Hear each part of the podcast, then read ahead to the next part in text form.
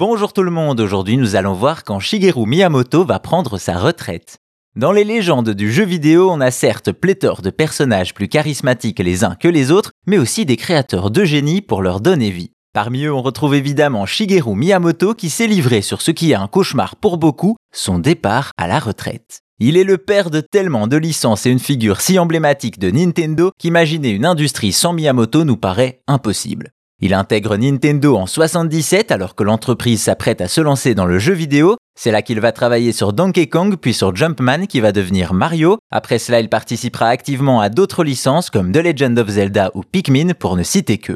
Depuis, tous ces grands noms sont repris par d'autres personnes talentueuses, mais le maître continue à avoir énormément d'influence sur la boîte. Il est depuis 2015 responsable créatif chez Nintendo après avoir assuré l'intérim au poste de président suite à la mort soudaine de Satoru Iwata. Justement, en fin d'année 2023, on retrouve le créateur sur un de ses nouveaux chantiers, le parc Super Nintendo World à Osaka, au Japon. Ouvert dans le parc Universal en 2021, celui-ci doit accueillir courant 2024 une nouvelle zone dédiée à Donkey Kong. Et pour l'occasion, Miyamoto a répondu à quelques questions du quotidien anglais The Guardian.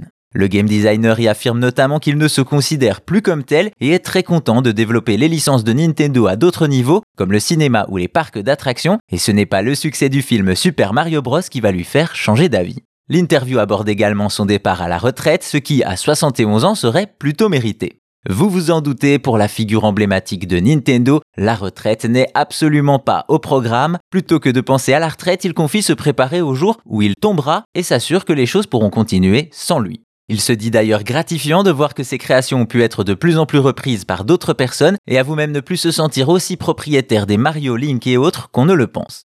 Bref, vous l'aurez compris, Shigeru Miyamoto ne compte absolument pas prendre sa retraite et compte vivre avec Nintendo jusqu'au bout. Sa seule inquiétude, être oublié par ses successeurs, et là-dessus on peut le rassurer, son influence restera éternelle.